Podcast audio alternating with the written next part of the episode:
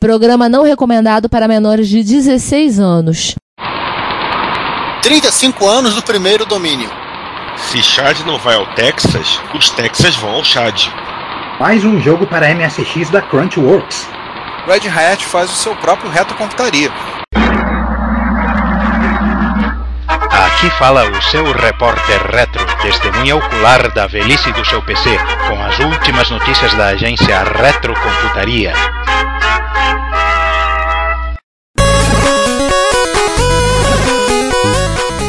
Bom dia, boa tarde, boa noite, bem-vindos todos ao 58º Repórter Retro. Então, vamos... É, Isso. isso. tudo isso, quem estamos aqui? Além de mim, Juan Carlos Castro. Eu, Ricardo Pinheiro, em casa. Eu, César Cardoso, sabe-se lá quantos dias em casa? E eu, Giovanni Nunes, aqui olhando, olhando o sol queimando a praça. Bom, então, todos de casa, vamos começar como sempre começamos, com o 2020 das efemérides. Eba. Duas efemérides bem marcantes, né? Era é um mês pobre em efemérides, mas as, pou- as poucas que tem são, são, são importantes. 35 anos do primeiro registro de domínio. Olha, a, inva- a famoso ponto invasão, .com. a invasão dos Dominions. Né? Não, isso aqui não é Star Trek. Não, não, não. Isso aqui não é Deep Space Nine. Ah, tá.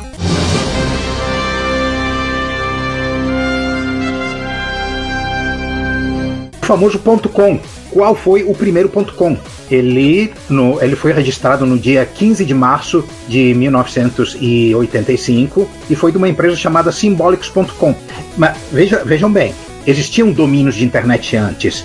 Até .com existiam antes, mas o esquema de se registrar um domínio, de oferecer a internet para o público, para que o público pudesse comprar nomes e atribuir nomes às, às suas entidades, começou nesse momento, no dia 15 de março de 1985, com esse domínio da Symbolics, que era um fabricante de máquinas Lisp, né, computadores baseados na linguagem Lisp, vindas do. Do MIT. Aquelas máquinas baratíssimas que roda, literalmente rodavam bytecode Lisp. e que eram CPU TTL. Uhum. É, Quer dizer, no momento em que, o, em que o domínio foi registrado, que é 1985, claro que não eram, as CPUs não eram mais TTL, né? Mas as primeiras máquinas Lisp, que você pode ver aí no.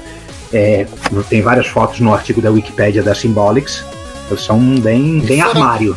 É, e foram citadas bem- muito que bem rapidamente no, no nosso episódio sobre mini computadores. É, não, desculpa, sobre workstation, porque literalmente nas Lisp Machines está a origem da- das workstation, o conceito né, de uma máquina, um computador particular, por assim dizer, E poderoso, né? Sem os compromissos poderoso do. particular. É, Sem o compromisso de uma máquina que tem que ser vendida na Walmart, na Radio, na Ah. Radio Shack, na Sears e os canal. Agora, agora uma coisa que eu tô curioso, mas como é que foi feito essa questão desse registro? Já existia o órgão regulador? Já existe? Não... Esse é o nascimento do órgão regulador. É, a- a- ele foi o, o, o TLD.com foi aberto ao público para que o público comprasse domínios pela primeira vez nesse momento, há 35 anos. E o primeirão da fila foi essa empresa aí. Sim, ela, quando, ela Muito chegou na- quando, é, quando ela chegou lá no ponto com, era tudo um terreno, né? É porque ela já ela estava ali onde as coisas aconteciam. Ela estava no, no, no MIT, que era onde toda essa questão de. Ela já ia no terreno de- roubar de laranja e goiaba. tudo. Verdade. Não, interessante ter uma página na Wikipédia com os domínios mais antigos registrados. Eles no dia 15 de março. Aí, assim, dos que me saltam aos olhos conhecidos, né? A Thinking Machines em maio, que é aquela empresa que fez supercomputadores baseados em Z80. Então, era tipo, era uma máquina com 65 mil, 64K de processadores Z80. A Thinking Machines, aqueles computadores cubãs, pretos, com vários LEDs piscando na frente. Bem 65 mil chips, 65 mil processadores? Sim. 65.536 processadores 80. Nossa senhora. Era uma máquina massivamente paralela. Eu lembro que eu estudei isso na pós.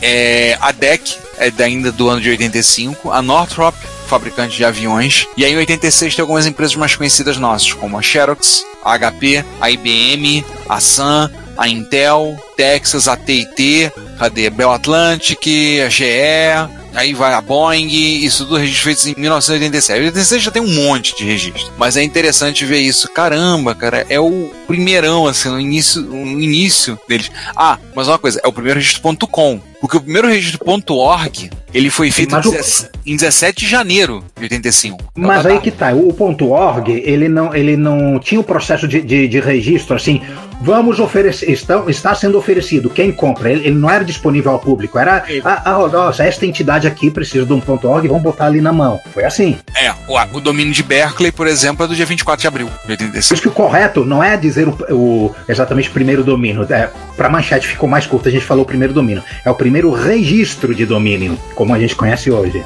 É, é o primeiro registro de domínio aberto ao público, porque os outros são entidades, ou é .org, como a própria, o registro da DARPA, e depois vem só um de algumas corporações. Edu, que é a universidade, Berkeley, por exemplo, é 24 de abril, Carnegie Mellon, Purdue, a UCLA, a Rutgers, é, se você for olhar, por exemplo, também, agora eu vou ficar olhando isso aqui, a, a .net, por exemplo, que era uma organizações ligadas à rede, né, a Nordonet, tudo lá, esse, por exemplo, é de, também de 85, militares também, mas aí são domínios, mas como você falou, domínios abertos ao público, o público possa registrar, possa pegar e solicitar e adquirir, que é o caso aos .com, realmente, esse da Symbolics é o primeiro, que aliás hoje em dia pertence, o domínio foi comprado em 2006, se não me engano, 2009, por um grupo de investimentos, xf.com. E um dia eles vão lançar, relançar as Lisp Machines.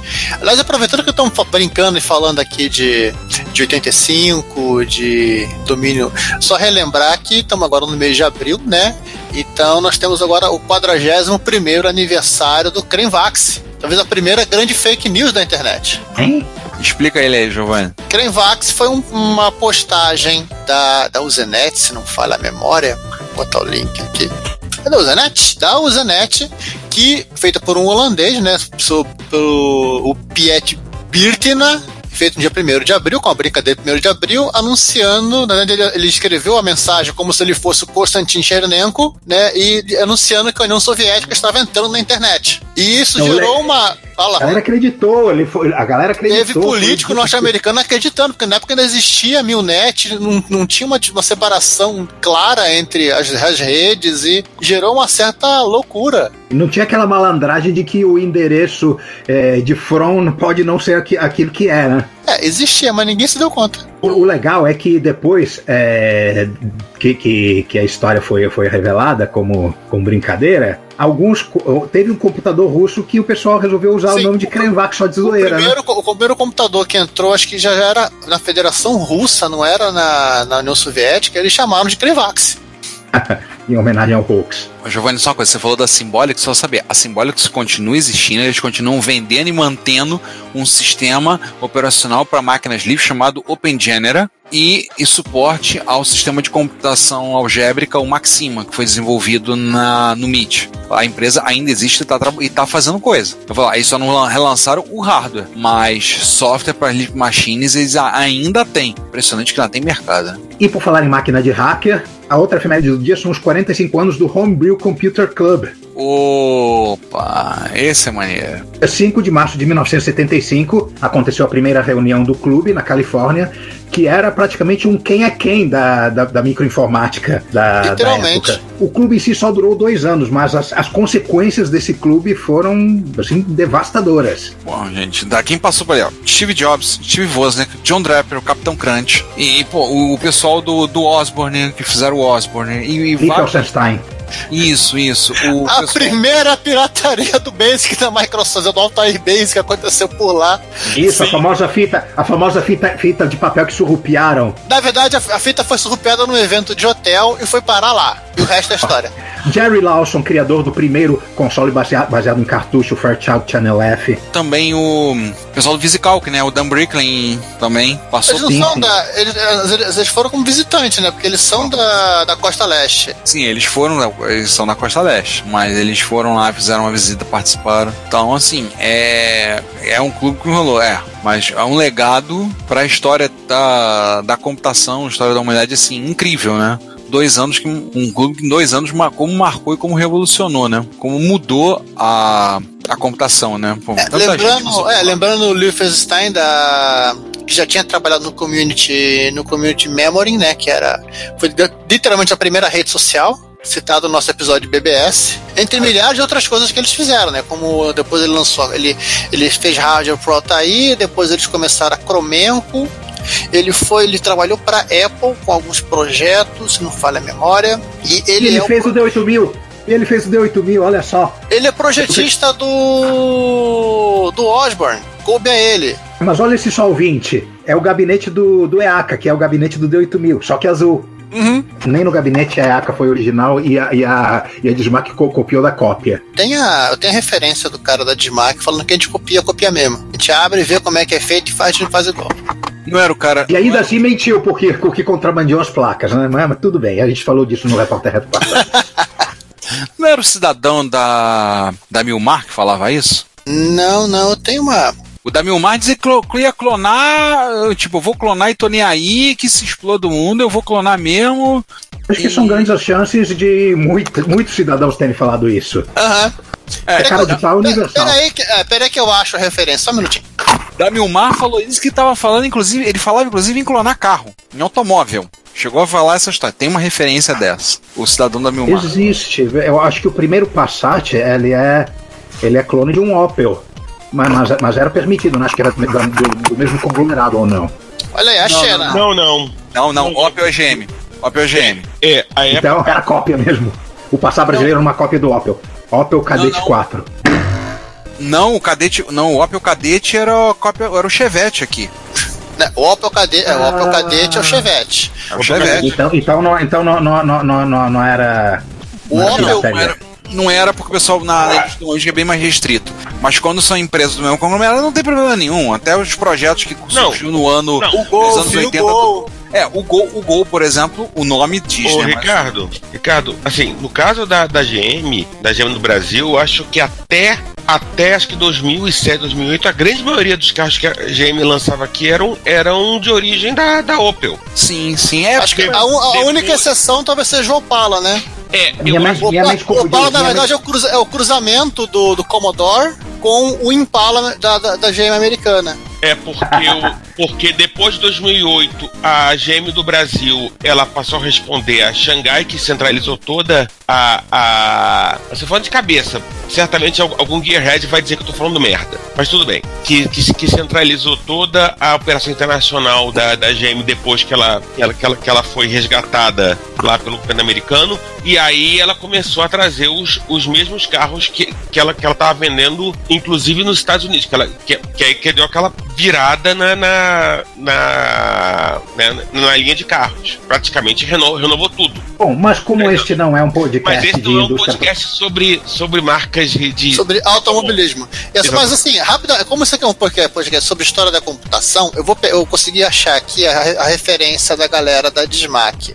É, vamos lá, vamos lá, vamos lá, para, para, para. Assim, né? Ju- é, José Oscar Alegre, diretor de marca da Dismac, disse à RNT que nunca pagou royalties a ninguém. Que roubamos, roubamos. Compramos um equipamento, desmontamos, vemos como é feito e tentamos melhorá-lo. É o que todo mundo faz. O trabalho hoje no Brasil, como foi no Japão, tem de ser o de copiar bem. Manda o link aí. Não é link, é um livro. Ah, tá. Pô, se, se der pra tirar uma foto da, da, da página, é que. Se puder. A- Acho que eu consigo escanear. Deixa eu ver, na posição que tá, tá do livro aqui, dá pra meter no scanner. Ou tirar uma, uma foto, que for mais fácil. Bom, se tiver o link no show notes é porque o que o Giovanni conseguiu, caros ouvintes. Bom, então agora podemos é, ressuscitar os mortos. Vamos lá. Vamos lá. Chama os Zeus aí. Rise from your grave. Cruz credo. Que isso? Cara, cara, isso, cara, isso aqui, é, se você tiver estômago forte, estômago fraco, aliás, segura a onda aí os próximos. Segura a onda antes de clicar nesses três links que nós vamos é, é, colocar no show notes. Porque, enfim, o, o Retro Hacks resolveu fazer mais um. Mais um dos seus famosos Extreme Refurbishing Gente do com um céu. micro que ficou conhecido carinhosamente como o Wasabi C64.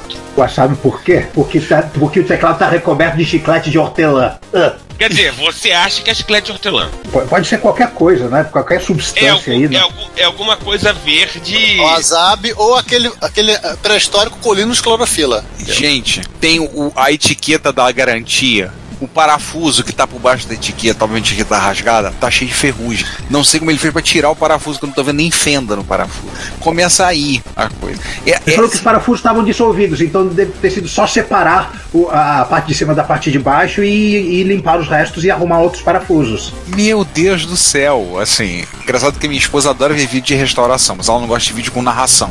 Ela gosta de ver o vídeo que o cara tá fazendo tudo sem fala, sem som, sem nada. Adora ver. Cara, eu vou botar lá pra ver isso. Esse não tem vídeo, é só imagem. Ele até comenta que. Muita imagem, um site muito pesado. É, tem bastante imagens. É, ele mostra o. E só imagens fortes, tá? Sim. Gente, Cuida- gente o, o Drygol não consegue fazer um post com menos de 50 imagens, né? Até que não tem muito jeito, né? Mas assim, o que dá pra gente, dá, dá pra gente citar aqui rapidamente é que a, a, a carcaça de, de, de proteção, de, o shield de RF da máquina não existia mais. E o mais impressionante, é, tirando o modulador de RF que estava completamente morto e três chips é, proprietários que estavam completamente mortos e tiveram que ser trocados, a placa mãe funcionou.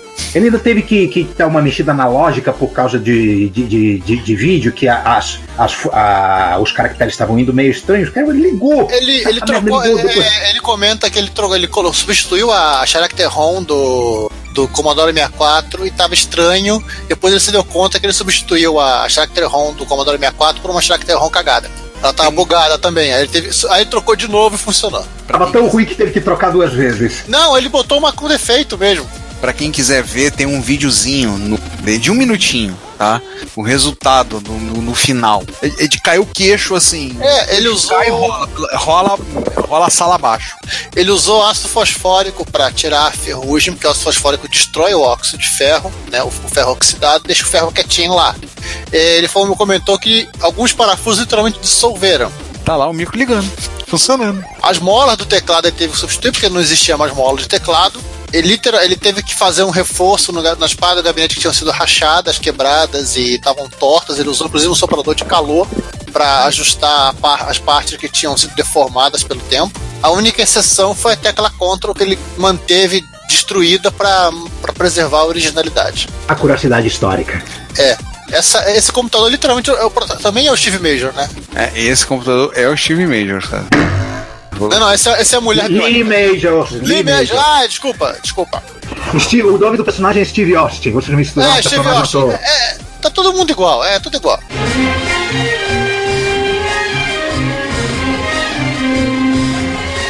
Mas assim, impressionante. Impressionante. Você vê o estado da máquina, é impressionante. É assustador. Como... Cara, ele fez o quê? Ele pegou e enfiou a placa, o micro inteiro em ácido fosfórico? Não, os componentes de ferro, o, o suporte, o modulador, a caixa do modulador de RF, parafuso e jogou no ácido fosfórico para ver o que dava para recuperar. No final só sobraram três peças de metal na cor preta, e depois ele teve que lixar para remover essa parte, né? E os parafusos que viraram pó. É, as molas ele teve que refazer, teve que refazer os contatos do teclado também. Ah, a, Infelizmente- placa, a placa mãe tá uma festa de uma festa de ponto de ferrugem na parte de baixo. Nossa. Ah, fora gosmas in- in- indefinidas na, na placa, né? Tem uma que ele até pergunta, aliens? Tem uma foto, ele tira aqui onde estava o modulador de RF na placa, assim. A placa é verde, né? O PCB. Aquele trecho é âmbar. Ele tirou a mancha de ferrugem embaixo, na placa. Gente, Sim, ele poliu. Os parafusos todos corroídos de ferrugem né, aqui. Nossa, tô vendo, já tô na, na segunda, só tô vendo as imagens. Na hora de testar, ele aproveita para fazer propaganda do adaptador de cartão SD dele, né? Aham. Tá certo, né? Hora do jabá. Tá certo, né? Isso aí, Tá certo, certo. tá certo ele. Como é que esse cara. Gente, depois, depois dessa recuperação, todo o resto do Rise from Your Grave é, é um grande anticlímax. Mesmo com o esforço sincero do chat, que a gente ainda vai chegar nele, né? Então vamos Não, chegar lá. peraí. Que nesse meio tempo ele ainda teve tempo de, de consertar um Spectrum 128 mais 3. E assim, Com um drive de 3 polegadas. é, que não é nada assim. É, um gabinete detonado e um drive de 3 polegadas que estava detonado também. É, Ou seja, é só mais um dia normal na vida do Draggle. Como eu disse, anticlímax. é anticlímax. Mas nesse meio tempo, Adrian Black também tá. Também está fazendo. Está, está em casa, né? Pelo jeito. Andou recebendo pacote. Só uma coisinha. Tem uma foto uh, do tipo das fotos que eu gosto de ver. O cara desmontou o Spectrum 128 mais 3 e lavou tudo e botou pra secar. Só faltou pendurar no varal. Lava roupa todo dia, que agonia. É o tipo da foto que eu gosto de mostrar para meus alunos para dizer: sim, gente, dá para lavar o computador.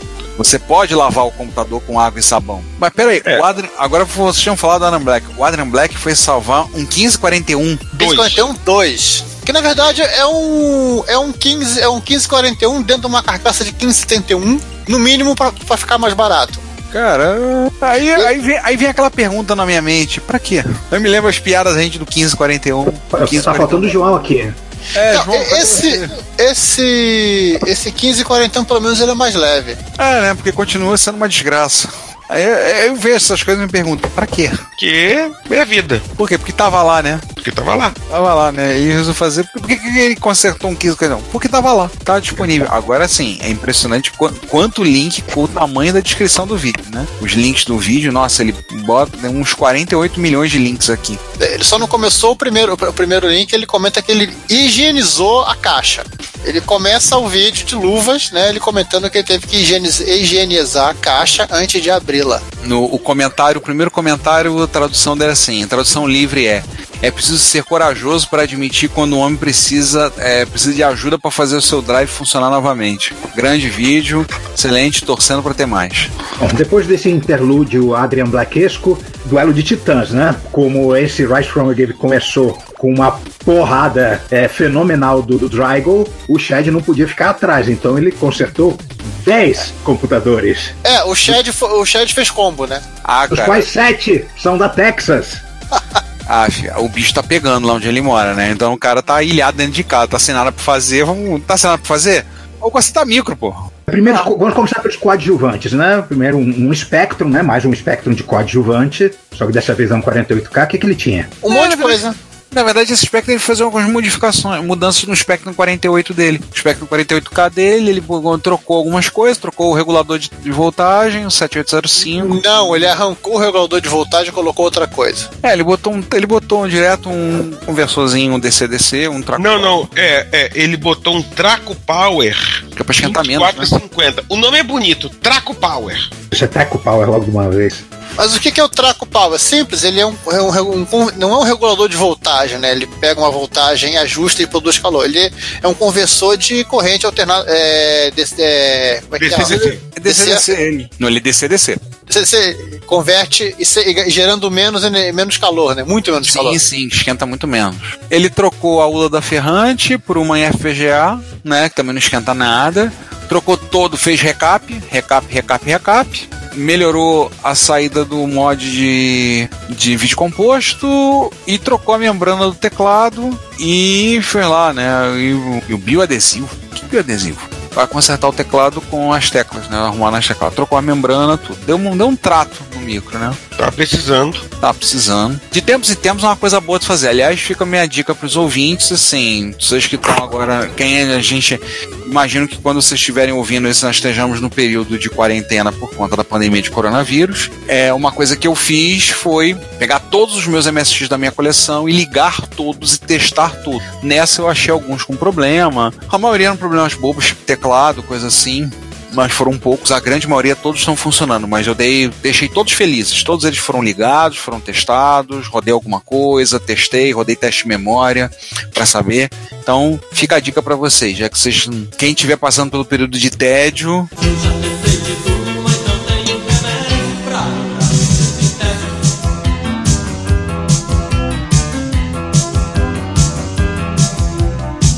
conta da, da pandemia, com as limitações que nós estamos passando, to- nós e, e um terço da população do mundo, aproveita e vai dar um, vai dar um trato nos seus micros. É uma oportunidade que a gente está tendo, enxergar como uma oportunidade. Fica a dica. Olha só, esse segundo aqui é uma raridade, hein? É um drive de, de Commodore 64 clone. Existiram clones de 1541, né? Sim, eles têm uma história muito peculiar. Ele- Eles, são raros e muitos deles tiveram é, problema com a, com a Commodore, porque os, drives da Commodore, como quem acompanha a gente tá, é, já deve saber, eles na verdade são computadores. Tem um, um 6502 um marrom, um sistema operacional dentro do drive. Então você tem aquele mesmo problema, por exemplo, de clonar um micro da Apple. É, tem gente que acabou na justiça por conta de, de cópia da, da BIOS do drive, não, não do computador, do Tinha uma drive. empresa que ficava mudando de nome esse- para não ser pega pela Commodore. É, eu vou encontrar com aquele macaquinho, né? O processímio. E aí teve outros que fizeram uma coisa melhor. Eles botaram diff-DOS dentro do drive. Licenciaram diff-DOS e botaram. Te- Teve é, drive na época que saiu com diff-DOS dentro dele. É, não dá pra fazer muita coisa. Mas esse conceito foi bem simples, né? Só substituir o 74LS. Exatamente, né? Quer dizer, só não, né? Vamos ser sinceros, né? Ah, ele tem- esse cara tem uma ROM, tem uma ROM independente. Ele baixado 51 vezes. Ele fez o dump da ROM. É, Ele fez um dump da ROM. Mas o lance é assim, né? histórico. Ele falou assim, ele substituiu o 74LS LS10, né? Fim da história. Mas até descobrir onde quem era o, o engraçadinho que não tava funcionando, demora, tá, gente? Ah, não, é. Não é tipo da coisa que você bota a mão na placa e, e lê a placa e diz, ah, aquele componente está com defeito. Eu- Levanta-te e anda, pronto. É, né, assim, levanta-te e sai da, levanta-te É, e sai da placa. É, até você. porque 74LS, como se sabe, é a coisa que em qualquer placa aí dos anos 80 e 90 você vai ver aos milhares. Se vocês quiserem ter uma noção de como é que era por dentro da questão da confusão, tem várias, tem três fotinhas lá que ajudam você a localizar. Boa sorte. É, é o que falou, é a dificuldade que o valor a gente disse. A dificuldade é justamente você encontrar isso lá dentro. É você pegar e olhar e, caraca, onde tá?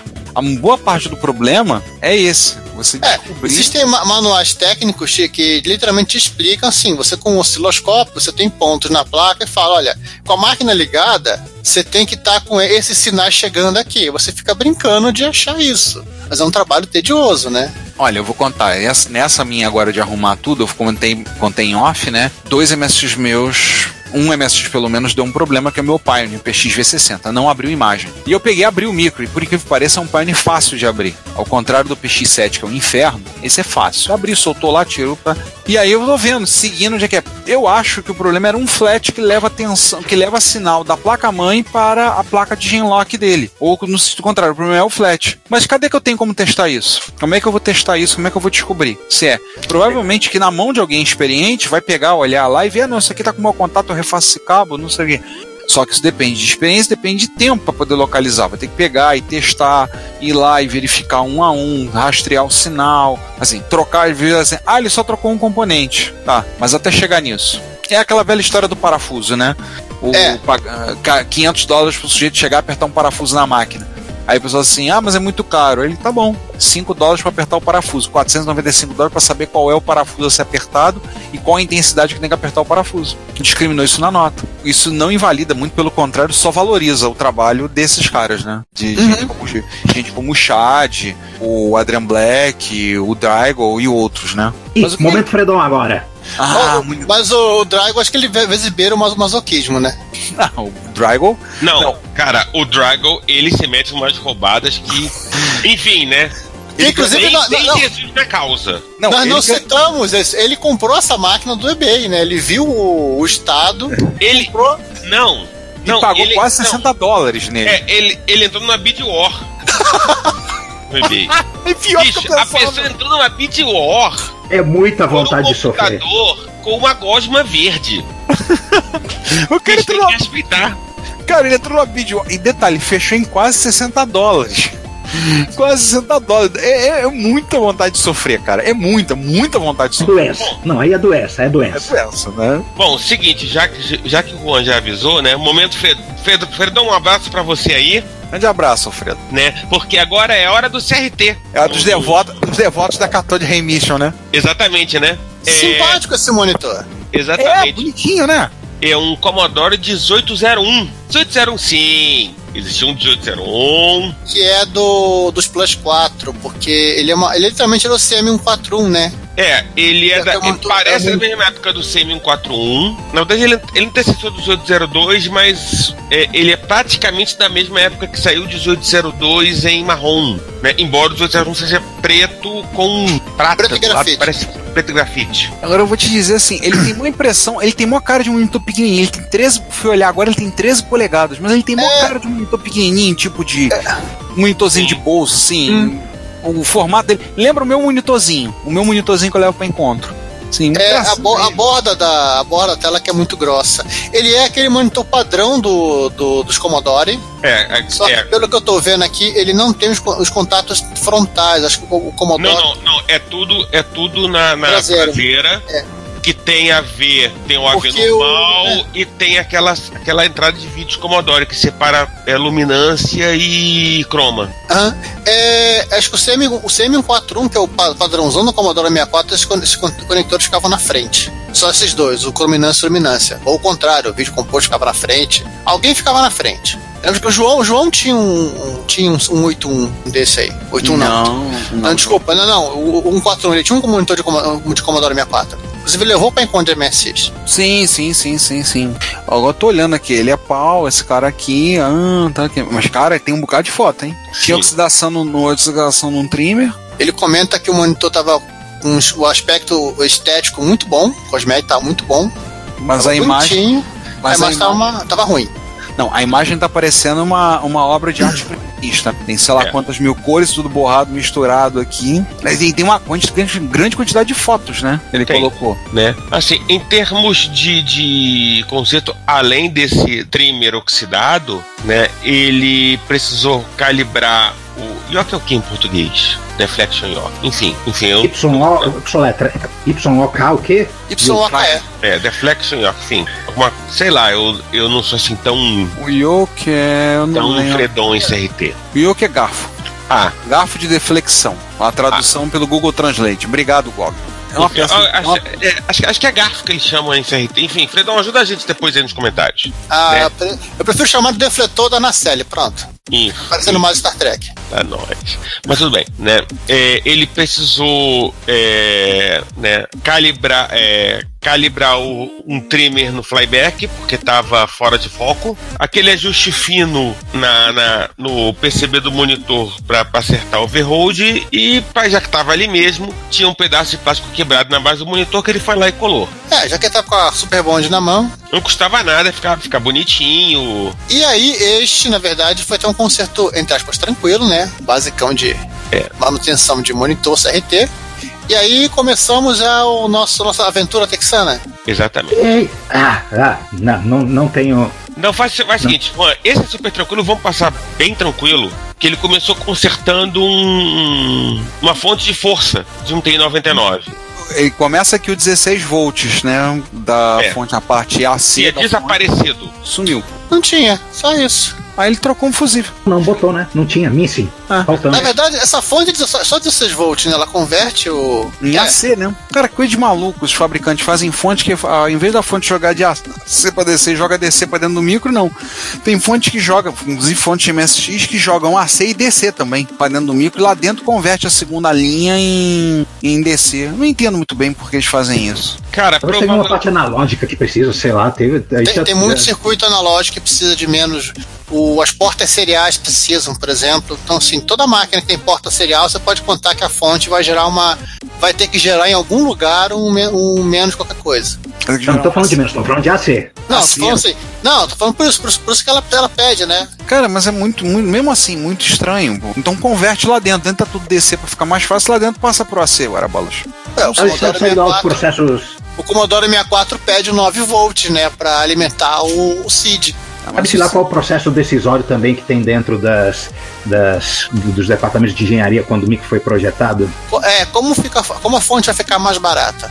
Ah, Cara, é, é aquilo que a gente sempre discute. O grande problema é e sempre foi. Tipo, o financeiro diz, querido, eu preciso baixar meu custo. Te vira, te vira aí, rapaz. E o, e o pessoal.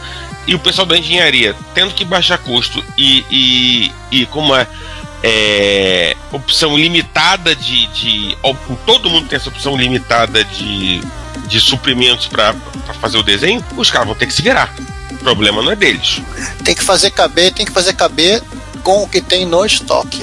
Tem. Não dá para inventar. Mod Radio Shack de operar, mod Commodore de operar, clássico. Sim. Bom, mas e aí? É, E aí virou. Chad, tá legal. E você- aí virou um caminhão da Fiat de, de TI na, na, na esquina da casa do Chad. É, Ah, você consertou um Texas? Maneiro. Então agora toma seis pra você, de uma vez. toma. Você gostou de consultar Texas? Ótimo, então toma.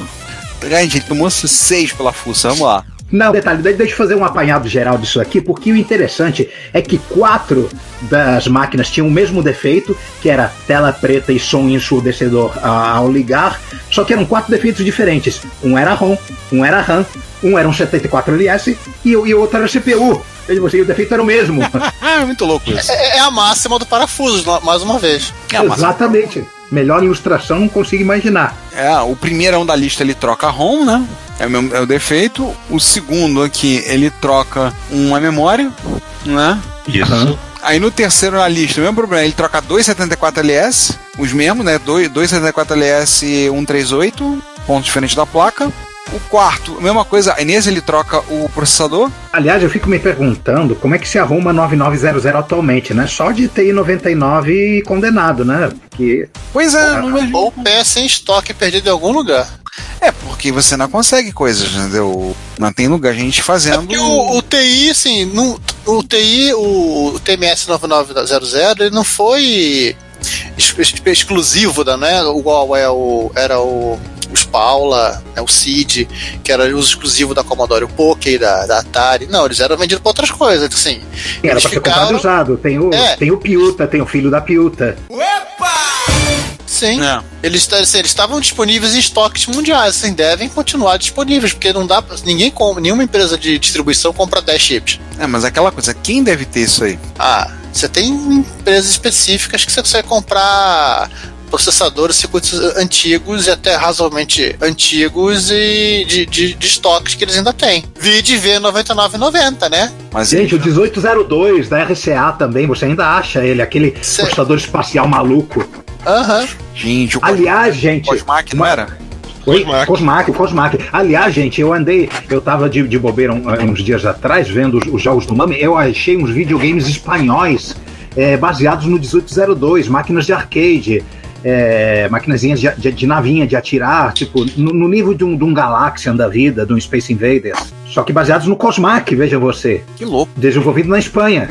É, a Espanha teve. A Gaelco produziu alguns jogos. Eu cheguei a jogar arcade na época nos anos 90. Isso, Pela da Gaelco. Gaelco. Pela Gaelco. Tá, tá numa jogos jogos língua. legais, cara. Uns jogos maneiros. Jogos E tinha um bacanas. até que tem um que lembra me- me- meio que o Juno First, né? Sim, sim, sim. Mas eu peguei coisas Pela mais recentes da Gaelco. Joguei coisas também mais recentes. Agora, voltando aqui ao, ao Chad, o quinto era a tela de boot toda embaralhada, então ele trocou a RAM. E no sexto, problemas Trocou uma RAM que devia ser uma VRAM. É. Exatamente. E É, o- ma- e que não é a mesma RAM que ele trocou anteriormente, é outra RAM. Traço 15. Essa aqui é VRAM mesmo. Então, o. E o outro. No último é problemas no som. O que, que ele fez? Trocou. Gente, por, fa- SG. por favor, vou falar uma coisa aqui sincera, sem querer zoar o computador dos outros, mas trocar a RAM do Texas, da- tecnicamente, é trocar a VRAM, né? É. Ele não tem RAM. A outra RAM que ele tem são 128K. É o stack. É o, aliás, nem, nem tem stack. Ele tem um, um esquema maluquésimo de, de chamadas e de branches com contexto de processador que é uma coisa assim do outro mundo. E para isso ele usa 256 bytes. de SRAM. Cara, é assim. Parabéns pro Chad. Uma salva de palmas pro Chad. Cara, é, faltou um. Não falamos? Não, não peguei É, todos. trocou o PSG. Deixa É, aqui. outro- Trocou Ah, é o último. trocou o PSG.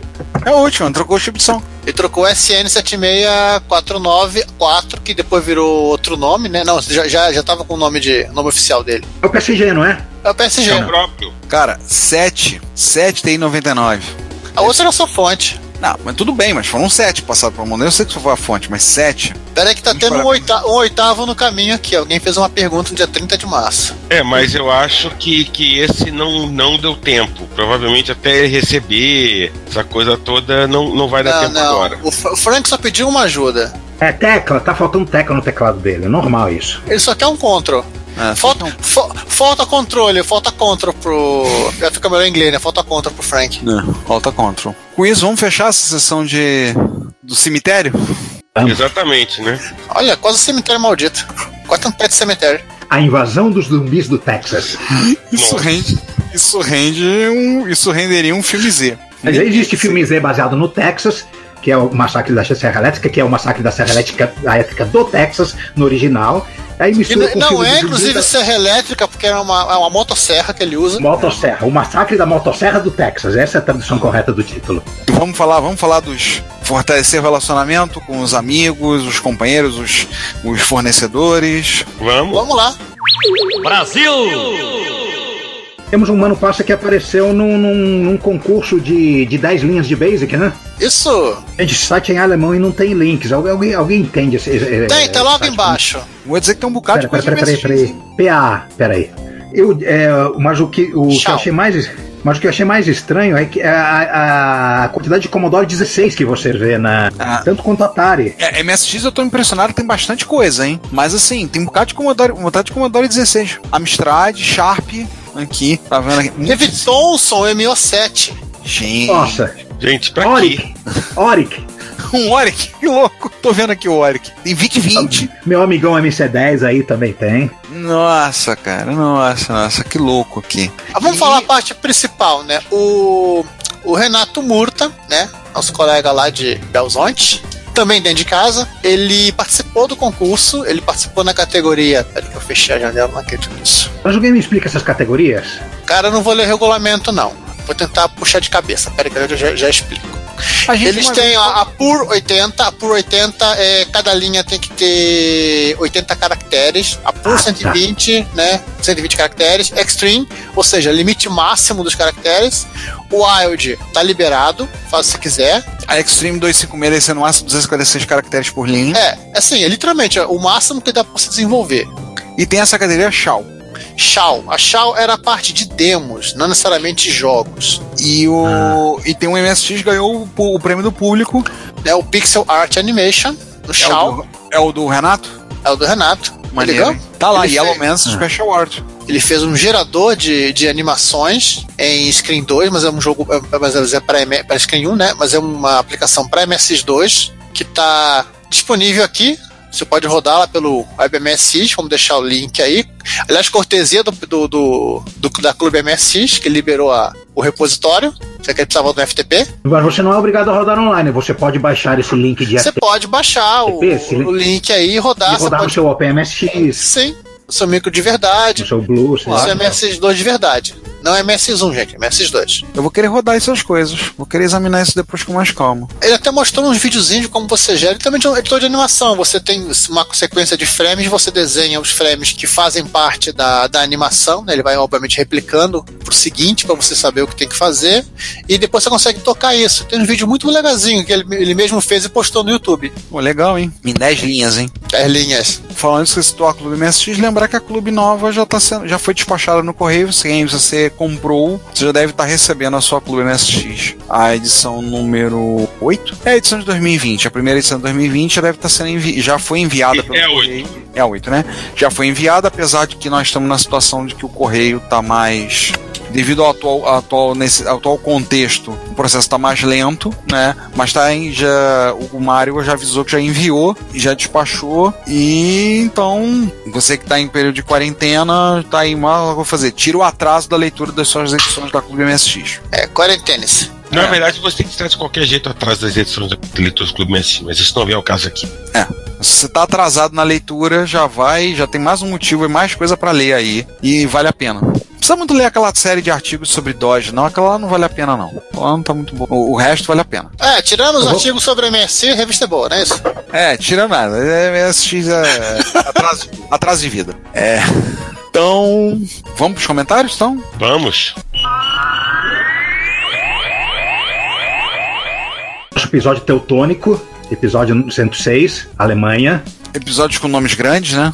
Ju- Juntar todas as palavras numa só. Primeiro comentário de Fábio Emílio Costa. Coisa linda era o Simatic. Lembro de usar ele para configurar algumas máquinas com CLP da Siemens na Brastemp como aprendiz. Era uma máquina pesada e com aquela beleza alemã dura que mostrava que aquilo era o Nokia 3310 da época. Lembranças mil.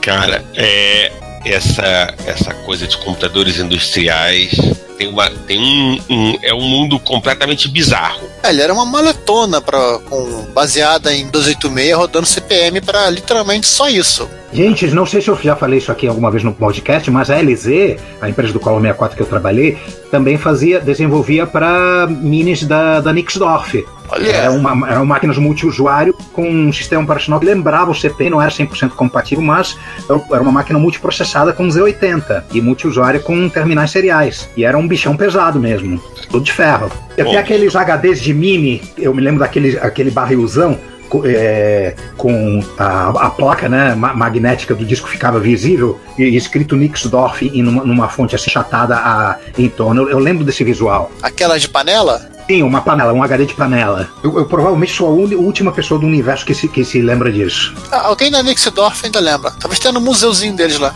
O segundo comentário é uma errata, né? Porque colocam essa porta do Giovanni para gravar o podcast, né? Lembrando assim, só que é, é século IX e não século IX. Agora podemos prosseguir adiante. E aí o Danjovic fala: Fico me perguntando se o SUSE Linux tradicional distro alemão não é homenagem ao Conrad Zuse. Não, Danjovic, sinto muito, não. Ele fez uma zoeira com Conrad Use. É, alguém vai querer ler? Ele, mas não dá para ler, acho que não vai dar para ler, porque não, a gente vai ter que Não, parar pra respirar. é, né, é uma palavra O que aconteceu, gente, gente, eu explico. Deixa eu explicar. Deixa eu explicar, deixa eu explicar uma coisa. O que aconteceu é o seguinte, eu não captei a piada, achei que era simplesmente um erro de digitação, e eu corrigi o comentário dele de use para Zuzi. Aí ele, ele, ele comenta: Acho que vocês não entenderam a piada com a letra trocada, ah, com a letra Y trocada para Z, o aro layout que, Querts que corrigiram o sobrenome do Conrad. Aí eu, eu recuperei a piada dele. Aí eu, respondi na mesma moeda, descorrigido, desculpe incapacidade de entender a piada. E aí eu resolvi comentar, lembrar o que, que significa SUSE, né? SUSE queria dizer Software and System Aid Weekly, ou seja, é, é software para desenvolvedores, um troço bem mental. Assim, literalmente a, pia- a, a, a piada do tiozão do, do Pretzel ou do, do, do, do, do, do, é, do Pretzel ou do Despotzel. Usando chucrute. Tá. Tiozão do chucrute, falou tudo. Aliás, como se diz tio, tiozão do pavê em alemão? Por favor, deve ter uma palavra de 50 letras que você tem que falar de uma vez só, juntando um monte de. Se alguém souber, por favor, coloca aí nos comentários desse repórter reto. Não vamos ler, mas enfim. Peraí, deixa eu digitar aqui. Tiozão do Então, do pavê em alemão. Flaster Onkel.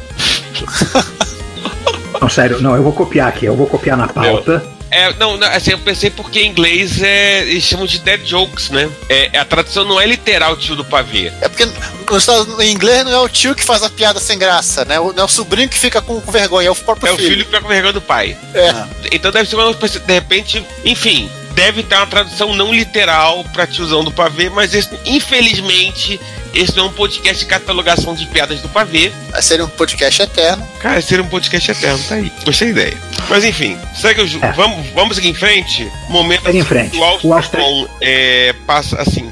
É, capta todo o sentimento de, da, né, né, da nação retro quando fala: deu vontade de visitar esses museus todos, mas o tal do Corona fica pra depois. Isso aí, fica pra depois, fica em casa. Não precisamos dizer porque não precisamos entrar em detalhes. Sugerimos então que você procure ver os museus virtuais, por exemplo. A gente falou acho que o da Nixdorf tem. É, o Nixdorf tem um museu É, um lá. museu. Aliás, o, de forma meteogroniana, né? Meteogronikiana, nós prevemos o futuro, né? Quer dizer, eu previ o futuro. Enfim, Porque eu comentei, né? Eu comentei no final do episódio da Alemanha que se você não puder sair de casa, não puder nem sair do seu quarteirão, você pode acessar o museu virtual. É, né? Pois é. Na Né? parte, e na parte B temos um comentário só do Danjovic dizendo o seguinte: Gostei bastante do KC85, aquele da Alemanha Oriental. Tenho certeza que ele usava uma caixa padrão para montagens eletrônicas. Me lembro de já ter visto na revista Hector dos anos 80 alguns equipamentos usando caixas similares. Rolei de rir ao ler o significado da sigla do sistema operacional Caos,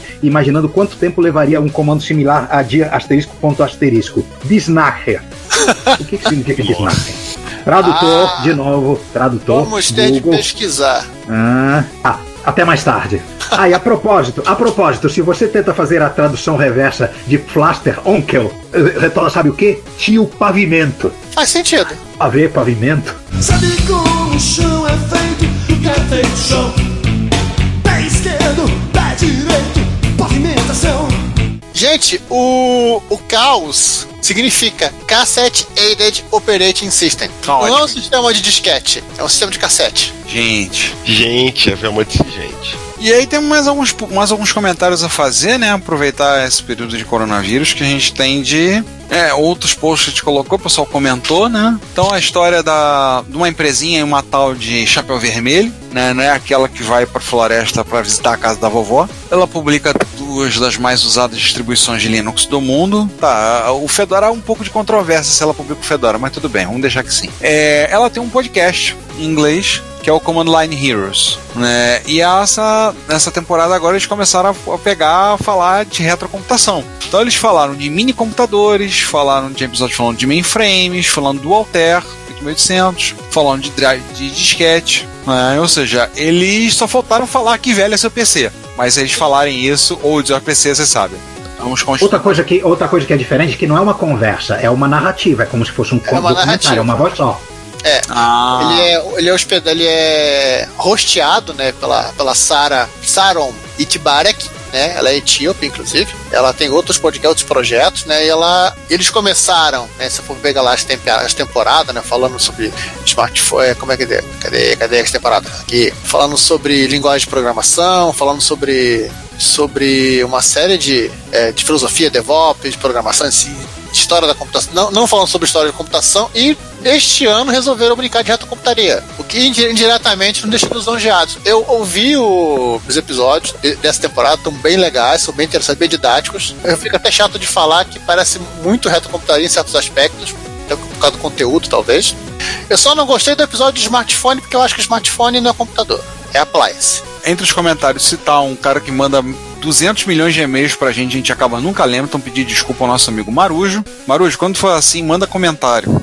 Mas ele comentou, isso é importante, chama advogado. Mas é, porque, mas é porque ele sempre vê as coisas, ele manda e-mail para ele manda e-mail pra gente, a gente acaba esquecendo de abrir e olhar os e-mails. Um dia a gente vai ter se um dia a gente fizer um episódio especial de comentário, a gente vai ser só ler, vão ser umas 15 horas lendo e-mails do Marujo, entendeu? Porque ele manda sempre, eu sempre leio os e-mails dele, acabo, um ou outro eu respondo, mas Marujo, quando for assim, manda pelos comentários que é mais fácil. Mas ele foi o primeiro a falar, chama advogado, né? Nosso chapo Emil, lembrando que a Red Hat hoje em dia pertence à IBM, a IBM adquiriu a Red Hat por 30 e poucos bilhões de dólares há uns dois ou três anos atrás. O Vitor Silva falando que não conhecia o podcast, agradeceu pela dica. Aí eu comentei e falei que tem muita coisa a ser ouvido do Reto Computaria. E ele disse: Não, eu tava falando do podcast da, da Red Hat. O Reto Computaria eu já ouço. Mas aí eu tô tentando lembrar qual é o Vitor, porque ele falou que teve em Jaú em 99 e nós também tivemos em três dos quatro bandidos que estão nessa mesa. Estiveram em Jaú em 1999. Tô lembrando quem é você, Vitor. Confesso, não tô lembrando. Mas deve ser a idade. Aí o Juan resolveu zoar o, um outro podcaster. Né? Eu resolvi zo- zoar você, Ricardo, na verdade. obrigado, obrigado. Oh. É, como é que tá a sua vida nova no Uruguai, Ricardo? Oh, muito bem, muito bem. Muito bem. Ai, ai, ai. Pior que não dá nem mais pra pegar avião, né? Tem que passar é vergonha mesmo. E aí, lembrando também um outro post que teve mais alguns comentários. E esse foi um comentário que o, um post que o César fez, né? Falando sobre questões da questão da limpeza, da limpeza, quando é em tempos 19, não esqueçam de limpar os clássicos, então algumas coisas sobre limpeza. Não é verdade, não é verdade, não é verdade. Manter um clássico limpo é uma coisa que nós devemos fazer o tempo todo. Né? A gente deveria parar de ser preguiçoso E se desmontar o computador e jogar dentro da máquina de lavar. se, se a amanhã aceitar. Mas no pior caso, vai lá, pelo menos passa aquele pano, no, limpa, tira o pó, tira a teia de aranha, né, que fica ali no sol, aquela coisa toda. Mas em tempos é ainda mais é, urgente fazer esse trabalho de validador, é, de, de, né, de, de manter. Não, ah, não precisa, não precisa ir. No, no caso, assim, de repente, se tem um computador seu aqui, você faz limpeza externa. Ali, limpa, passa ali, tira, passa o pano, tira o pó, limpa ali, entra né, com ali de, de. Aquela coisinha ali simples, básica, né? né? O, seu, o seu amigo fica alegre, fica feliz, contente, liga, né? Abre um É, sorriso. não, e não só o clássico, né? lembrar também de limpar o, o seu computador de trabalho regularmente. Isso me faz é lembrar, a asepsia do seu equipamento.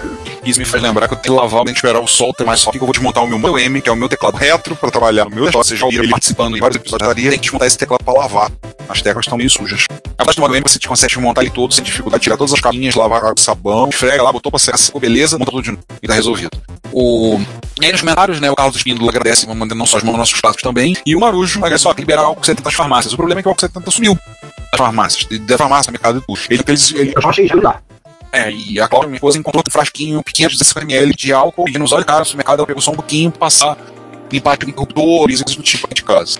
Ou só pra lembrar uma coisinha, eu tive com uma pessoa conhecida nossa, né, amigo nosso, trabalha com, com um profissional de TI também, além de, além de trabalhar numa certa empresa, ser um dos sócios de uma certa empresa de produção de hardware, e ele fez o seguinte, ele comprou álcool, comprou dois garrafões de 5 litros de álcool, e aí, quando ele retira um equipamento de um cliente para consertar, ele traz o equipamento, limpa o computador com álcool, limpa tudo, faz o reparo, limpa antes de devolver e entrega. Ligou numa, num compressor e fez, botou uma pistolinha de álcool gel, né? Dispara na pessoa. Psh, Né, Ele tá usando álcool comum, ele tá usando às vezes álcool isopropílico ou álcool comum mesmo. Tanto que eu encontrei com ele, fui entregar umas coisas, ele tava no carro, tava parecendo um astronauta, né?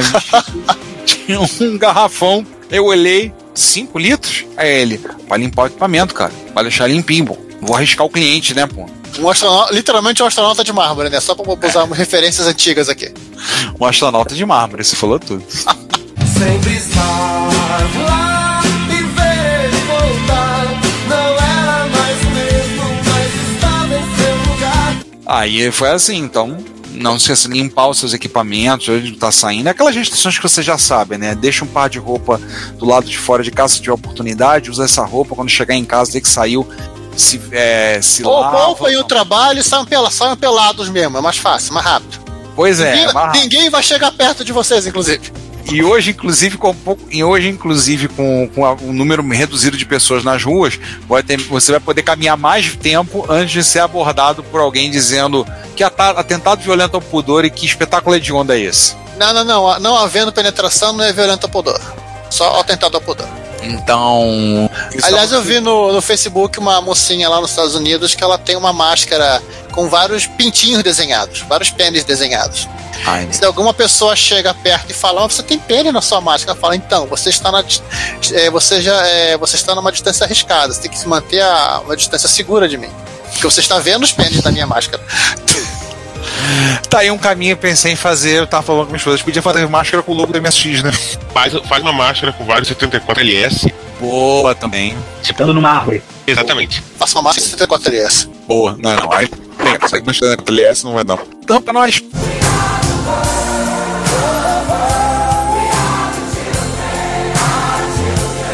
Não, Mas mas, que na verdade é um é você, né?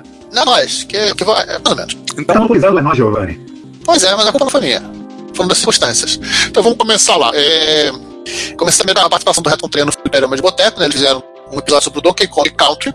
É... Basicamente falando do jogo, né? Desenvolvimento do jogo, do, da estratégia da Nintendo. E eles começaram a bater todo um bate-papo sobre o fato de que a, a Rare usava as máquinas da Silicon e tudo mais, e fica nessa, meio que na dúvida por quê e tudo mais, né? Então, assim, a gente acaba pedindo uma ajudinha nota pra explicar o que eram essas máquinas, o que elas faziam, capacidade e tudo mais, e pulou uma, uma rápida. Uma rápida explanação sobre a Silicon Graphics, história, história sobre, a, sobre o caso Silicon Graphics, sobre o, a processador da MIP, sobre inclusive a, a Rare, que no passado remoto foi chamada de Ultimate Play Game, que fazia jogos para esses Spectrum e outros, outros, maquinários ingleses. É interessante que a Silicon Graphics, assim como a IBM, estava no nosso imaginário coletivo. Falar com uma empresa, nossa, caramba, é o que é para a geração atual Google Facebook. Pra gente, até hoje, fala da IBM. Se fala da IBM pra, pra essa garotada leite com pera e criado a tomar ovo maltino e doces caramelados no fundo da geladeira, é, você chega fala, pois, ah, IBM, tá, grande coisa. A gente fala, caraca, IBM, nossa, fala, mas pra eles é uma coisa, que o, que o, a Silicon também. Eu lembro quando eu assisti a primeira vez uma palestra ao vivo da Silicon, eu tenho até hoje a lapiseira que eu ganhei lá guardada na apresentação da Silicon na universidade. E, eu lembro que eu fiquei impressionadíssimo na época. O cara chegou assim, não tinha caixa de som. Não, tudo bem, lá, espetou um, espetou um no microfone, espetou um microfone de lapela, ligou na traseira da estação que eles trouxeram da Silicon para demonstrar e usou o som da Silicon lá, botou lá e jogava no som. E isso na época, isso antes de console multimídia, antes dos, da multimídia em si. E assim, eu fiquei bestificado, né? Porque eu falei, caraca, ele tá usando o computador como alto-falante, caramba! Nossa! Só esclarecimento, a Rare, essa empresa, não é Harry de Harry Potter, não é Harry cabeludo, é R é. Ah, É, Isso. real de raro. Exato. Mas assim, é interessante que a Silicon tem, a, tem essa mística toda. Tanto que há um tempo atrás apareceu uma doação de uma estação Silicon falei, não, vou ficar com a Silicon. Gente, aquilo é mais pesado que a carga do pecado.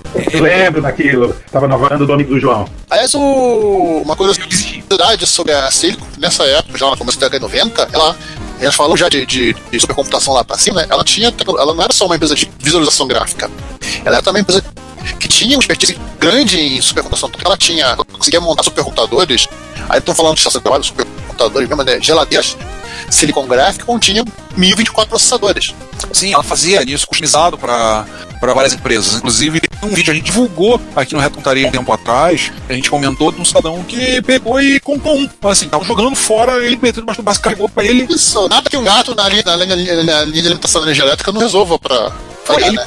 Ele foi direto lá, pegou lá, meteu dois grampos na linha e puxou ligar a máquina. A máquina custava tipo 150 mil dólares, né? Aliás, pra quem quiser olhar, onde que tá no Brasil, fui dar uma olhada no eBay, tem indie à venda. Queria seu gabinete, meu sonho era montar um PC num gabinete desse. 2.426 reais. Acho que daria pra fazer isso usando um- uma injeção de molde de plástico Dá, de forma dá. mais barata. Vamos falar da TLC, fala coisa boa, fala da TLC. Tá, isso é um post no meu blog também. Não, não, outro não é post no meu blog, mas também é meu. É, com relação às minhas experiências programando, sim, uma coisa que eu comecei, que eu botei pra. Botei na cabeça pro ano de 2020 foi tentar aprender um pouquinho mais de C. Então, estudar, além de fazer eh, main, é, int, main, void, fazer alguma. e printf, e exit, e return, fazer alguma coisa mais sólida, coisas mais sólidas em C, né? E eu comecei a aprender C, mas assim, vou juntar com duas coisas. Então vou juntar também retrocomputação nessa história, porque vai ser divertido. Comecei a, a fazer umas experiências olhando os Cs que existiam na época, pro, pro TLST, aí esbarrei no HCC, que é um, literalmente um ser feito por um tiozinho lá na Holanda, bem interessante, que o cara faz o compilador, o cara faz a, a, a IDE, para assim dizer, né, a- a- o editor de, de código, mas ele, ele era, era muito limitado, você tem alguns problemas para linkar bibliotecas, então voltei a, a meus estudos e acabei caindo no bom e velho GCC, e foi quando eu descobri que o, que o GCC, eu sei que ele tem o binding para, né, ele tem a parte de de compilação pro, pro Mint. O Mint não é o TOS. O TOS ele é 8, ele é não, monocromático. Ele é monotarefa, ele é, digamos assim, o TOS, enquanto que o Mint ele, é- ele, ele tem uma estrutura mais sofisticada para justamente suportar multitarefa.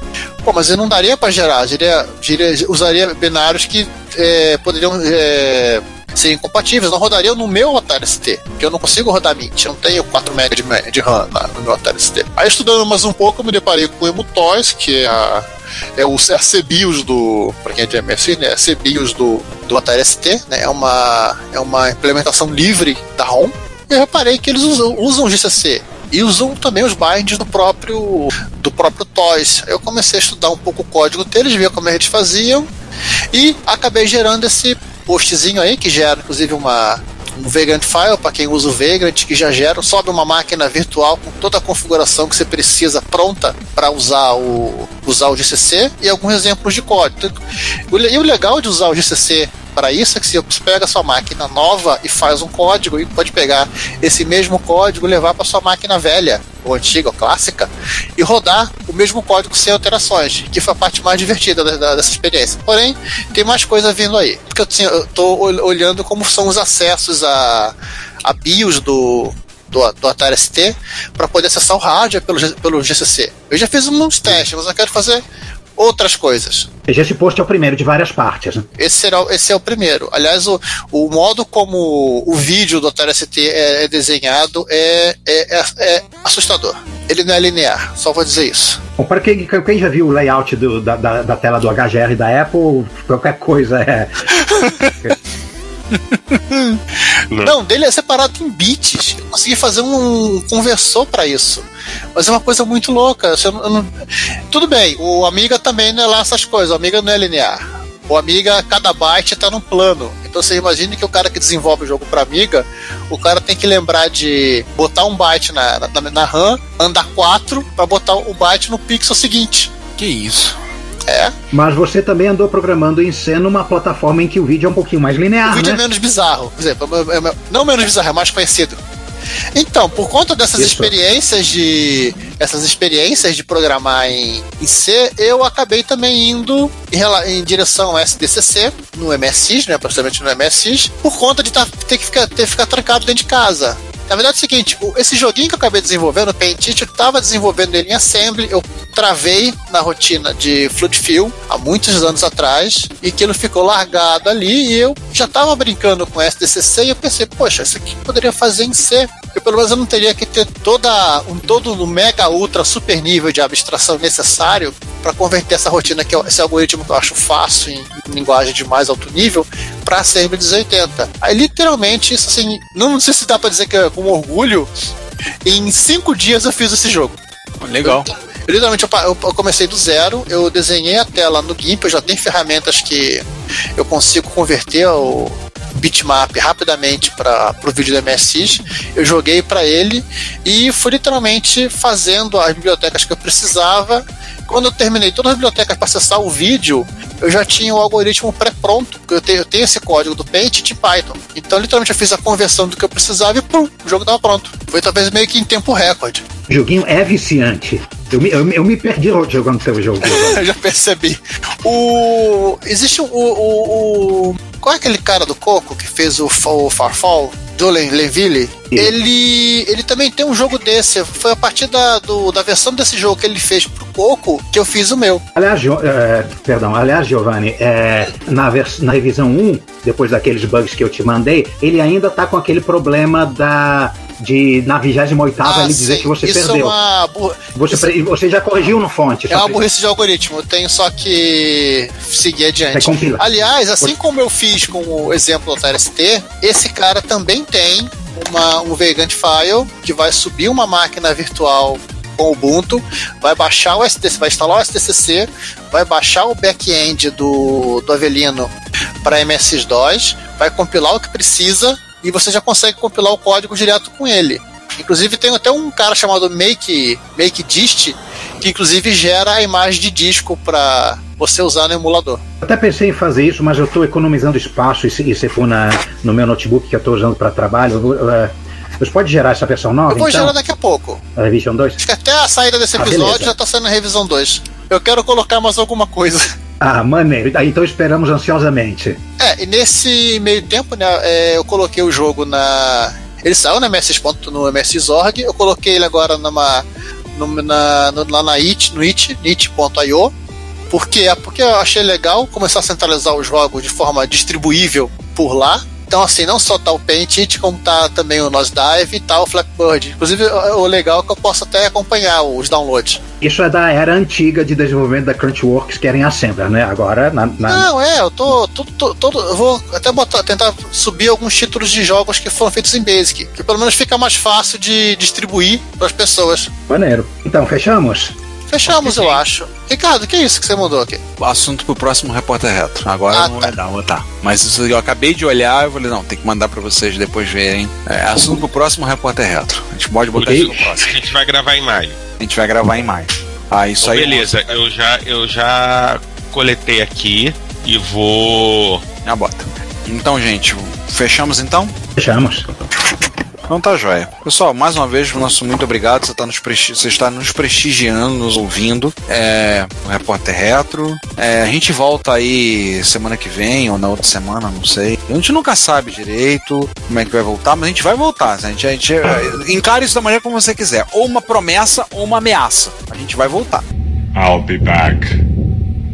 Até lá então. Fui. Obrigado pela companhia de vocês. Obrigado por nos ouvirem. E até o 59. Tchau. Bom, é isso, a gente volta, sei lá, daqui a duas semanas, sei lá.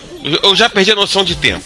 Tchau. Então, gente, fim, nós voltamos o- no, próximo, no próximo dia, né? Porque todos os dias são iguais agora. É, ou, na verdade, daqui a 15 dias, daqui a uma semana, isso depende sempre do calendário. O calendário está alheio às nossas vontades ultimamente. E até mais. Assine a newsletter do Retrocomputaria, a RetroBits, e receba no seu e-mail toda sexta as novidades do mundo da retrocomputação. E fale conosco, comente nos episódios, nas postagens, nos mande e-mail em retrocomputaria.gmail.com. Procure também o nosso perfil no Instagram, no Facebook, no YouTube ou no Twitter e manifeste-se. Seu comentário, você sabe, é o nosso salário. Obrigado por nos ouvir e até o próximo episódio.